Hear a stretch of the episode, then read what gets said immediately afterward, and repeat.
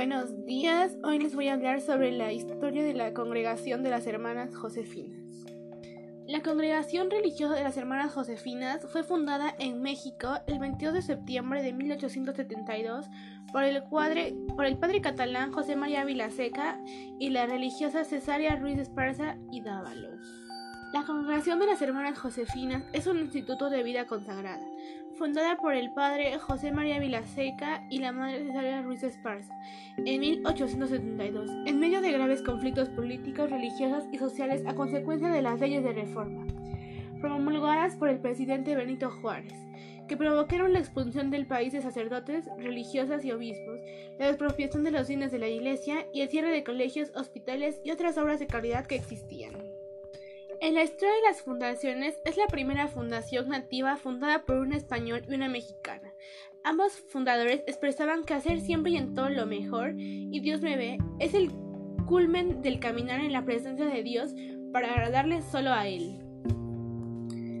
El padre José María Vilaseca nació en Igualada, Barcelona, España, en el año de 1831, lugar en donde se interesó por los estudios religiosos y por prestar su servicio a la iglesia. Gracias a la invitación del padre Armengol, vino a México en el año de 1853 e ingresó a la congregación de la misión profesando como religioso vicentino y en 1856 se ordenó como de sacerdote. Vilaseca desarrolló en México una importante obra de defensa a la fe, especialmente dirigida a honrar a la Virgen María con diferentes publicaciones y escritos.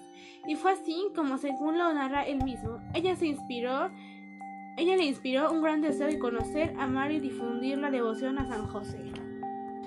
Su celo apostólico lo lleva a fundar en 1872 diferentes obras, todas ellas en torno a la espiritualidad y patrocinio de San José. Por ejemplo, la Asociación Universal de los Devotos del Señor San José, el Colegio Clerical del Señor San José, los misioneros josefinos y las hermanas josefinas. Sufrió de la persecución religiosa, por lo que tiene que salir de México en 1873 y aprovecha este viaje para consolidar sus diferentes obras y solicitar la aprobación pontífica para los institutos josefinos, que logra en 1903. Madre Cesarita Ruiz Esparza y Dávalos. Nació en Aguascalientes en 1829 en una familia católica, dedicada originalmente a la minería. En su juventud se distinguió por llevar una vida religiosa, al grado de consagrarse a Jesús desde los 19 años.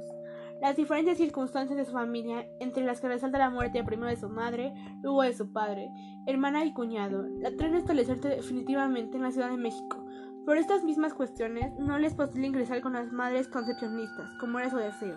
Así que tiempo después, en 1871, forma parte de las hijas de María y vive en un pequeño departamento del Hospital de San Andrés.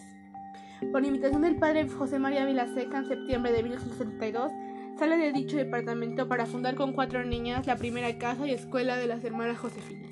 Un mes después, ambos se presentan con el arzobispo de México doctor don Pelagio Antonio de la Bastida y Dávalos, quienes otorgan su permiso para continuar la fundación. Desde 1872 se dedica en México a la fundación de diversas obras y casas de la comunidad, así como a la solución de los diferentes problemas que se presentan en ellas, hasta su muerte en 1884 en la Casa General.